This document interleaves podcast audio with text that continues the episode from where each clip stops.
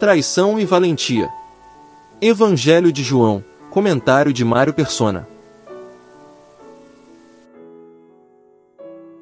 Judas, o traidor, conhece o lugar onde Jesus está, portanto, leva consigo um destacamento de soldados e alguns guardas enviados pelos chefes dos sacerdotes e fariseus, levando tochas, lanternas e armas.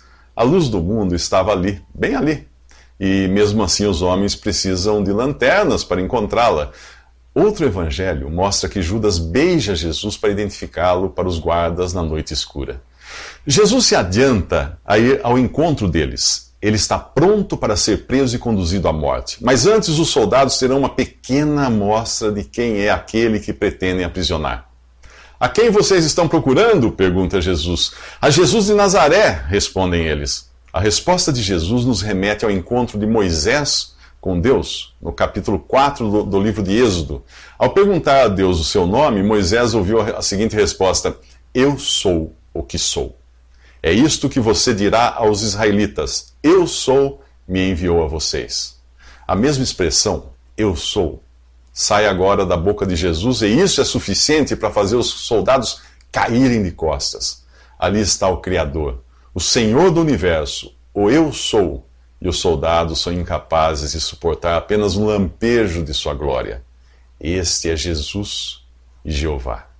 Jesus intercede pelos discípulos, era, afinal de contas, era, era ele que buscavam, portanto, que deixassem ir livres os outros. Nenhum deles sofreria dano algum. Nem mesmo Pedro, que em sua impetuosidade sacou da espada e decepou a orelha do servo do sumo sacerdote. Jesus o repreende. Guarde a espada, acaso não haverei de beber o cálice que o Pai me deu? O Evangelho de Lucas revela que Jesus curou a orelha do rapaz. A palavra de Deus é chamada em Efésios 6 de espada do Espírito e em Hebreus 4 de espada de dois gumes. Portanto, a repreensão de Jesus faz todo sentido. Jamais deveríamos usar a espada da palavra de Deus para deixar as pessoas surdas à mesma palavra.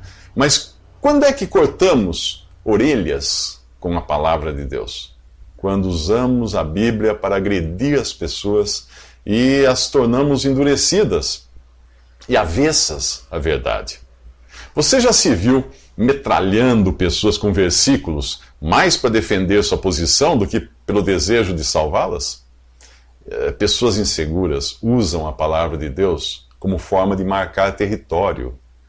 Quando nós brandimos a espada da palavra com agressividade, ou a usamos para criar em nós uma aura de piedade, podemos estar tentando, na verdade, compensar nossa própria falta de comunhão com Deus. A valentia de Pedro só confirmava sua insegurança. Horas depois, ele negaria Jesus. O piedoso beijo de Judas escondia a traição do filho do diabo que ele realmente era. E você, como tem usado a palavra de Deus? Para cortar orelhas ou para curar os surdos? Para exibir sua piedade ou para revelar o Salvador. Nos próximos três minutos, o juiz é julgado. Apesar de Jesus pregar publicamente, as autoridades nunca conseguiram prendê-lo. Não faltou ocasião, pois nesse mesmo Evangelho de João, nos capítulos 8 e 10, os judeus tentam apedrejá-lo sem sucesso.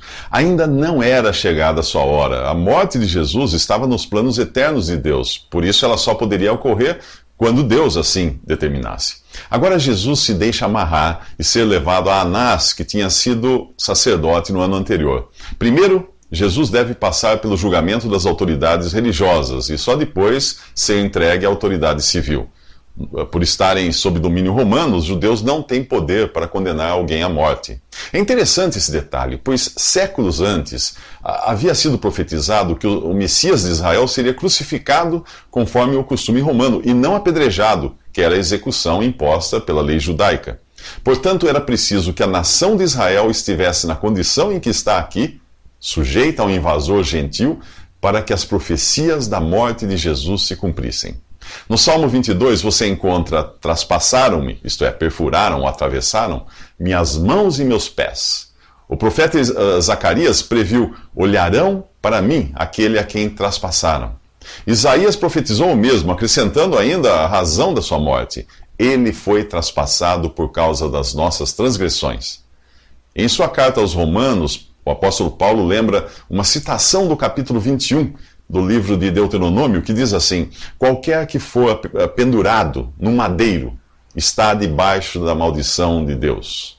Mas como Jesus, na cruz, no madeiro, poderia ser amaldiçoado por Deus?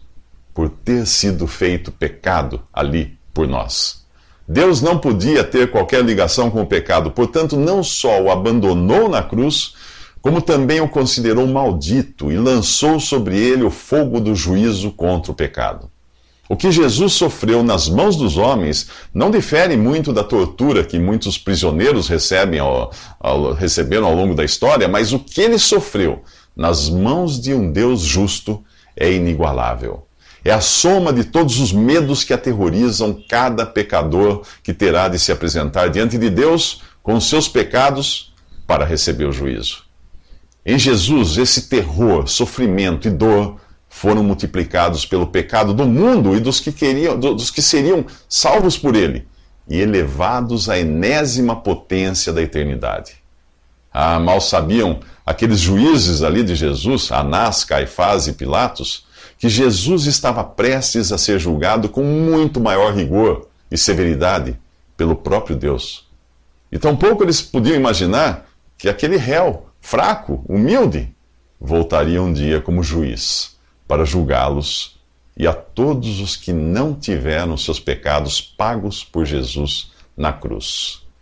Nos próximos três minutos, Pedro e João têm os seus temperamentos revelados. Tem início o julgamento de Jesus. Dois discípulos o seguem na incerteza do que irá acontecer. Um deles é Pedro. E outro talvez seja João, o autor do Evangelho. Este João deve, ter, deve ser conhecido da família do sumo sacerdote, pois ele entra na casa e em seguida sai para buscar Pedro, que não tinha conseguido entrar. Cada um de nós nasce com um temperamento que faz parte da nossa identidade. João parece ser um homem dócil e afável, que ama e é fácil de ser amado. Pedro, por sua vez, é impulsivo e direto são características humanas que podem estar sob o, sob o controle do espírito ou dos sentidos, às vezes chamados também de carne. Assim como eu e você, Pedro e João são pecadores por natureza, e tudo neles, inclusive o temperamento, foi corrompido pelo pecado. João, com seu temperamento dócil, é mais diplomático e apto a conquistar amizades e acessos, como o da casa do sumo sacerdote. Pessoas acessíveis têm fácil acesso. Pedro, por sua vez, está no outro extremo. Ele é o homem de pavio curto, muito útil para comandar um batalhão, trabalhar de capataz ou ser o primeiro a mergulhar no mar para ir ao encontro do Senhor. Mas dificilmente ele conseguirá um emprego como relações públicas.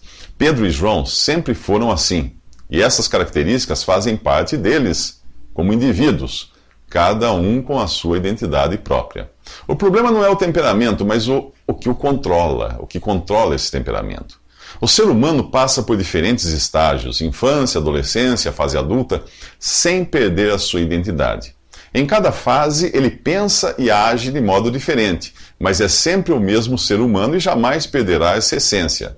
Deus criou o homem e disse que era muito bom. Se assim não fosse, Jesus não teria vindo em um corpo humano. Ao contrário de Jesus, porém, Todos nós temos uma natureza pecaminosa que nos incita a pecar. Mas é você, como um ser responsável, quem peca ao se deixar guiar por essa natureza. E é você quem vai prestar contas disso. O problema é que se você ainda não se converteu a Jesus, você só possui a carne para movê-lo. Você só pode ser guiado pela carne e pelos pensamentos, como um marionete de Satanás.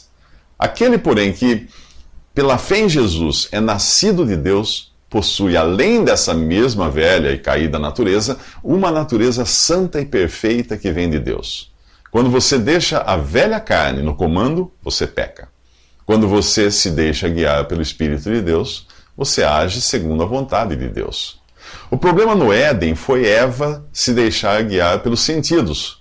A árvore era boa para comer, era agradável aos olhos, era boa para dar entendimento, havia um apelo sensorial ao corpo, à alma e ao espírito, e ela se deixou levar pelos sentidos.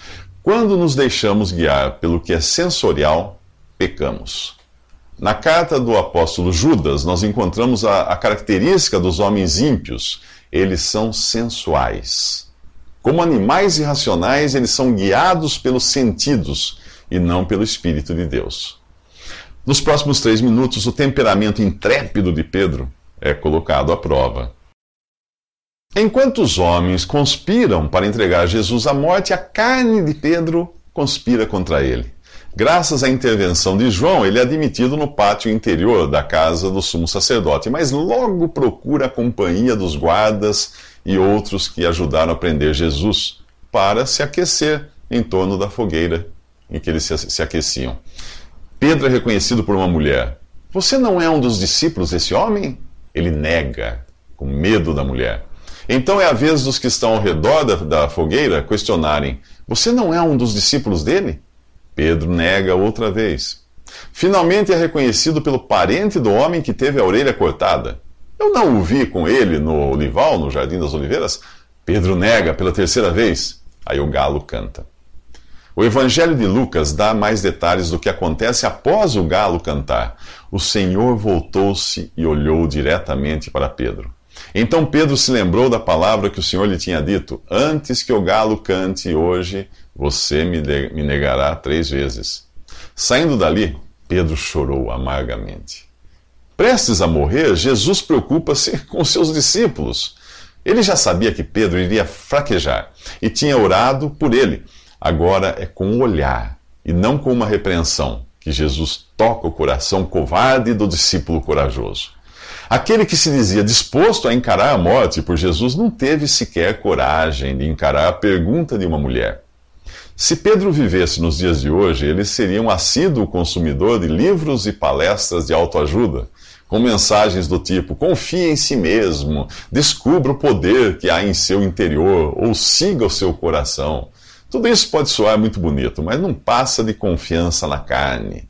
Um pouco antes, Jesus tinha deixado claro aos discípulos que, por maior disposição do espírito que eles demonstrassem ter, a carne é fraca.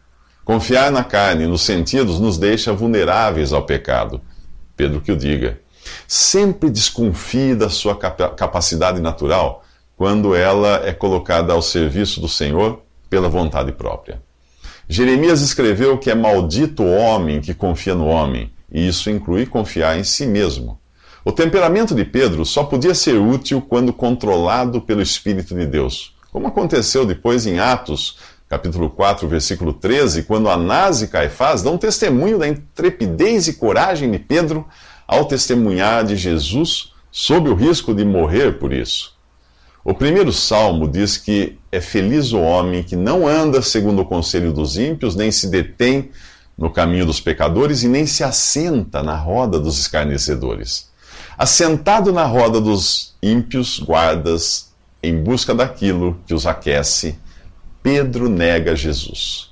Sempre que você buscar o conforto da companhia dos ímpios, o seu testemunho será enfraquecido e você acabará negando, sendo uma negação daquilo que deveria ser neste mundo um real testemunho para Jesus. Nos próximos três minutos, Jesus é interrogado.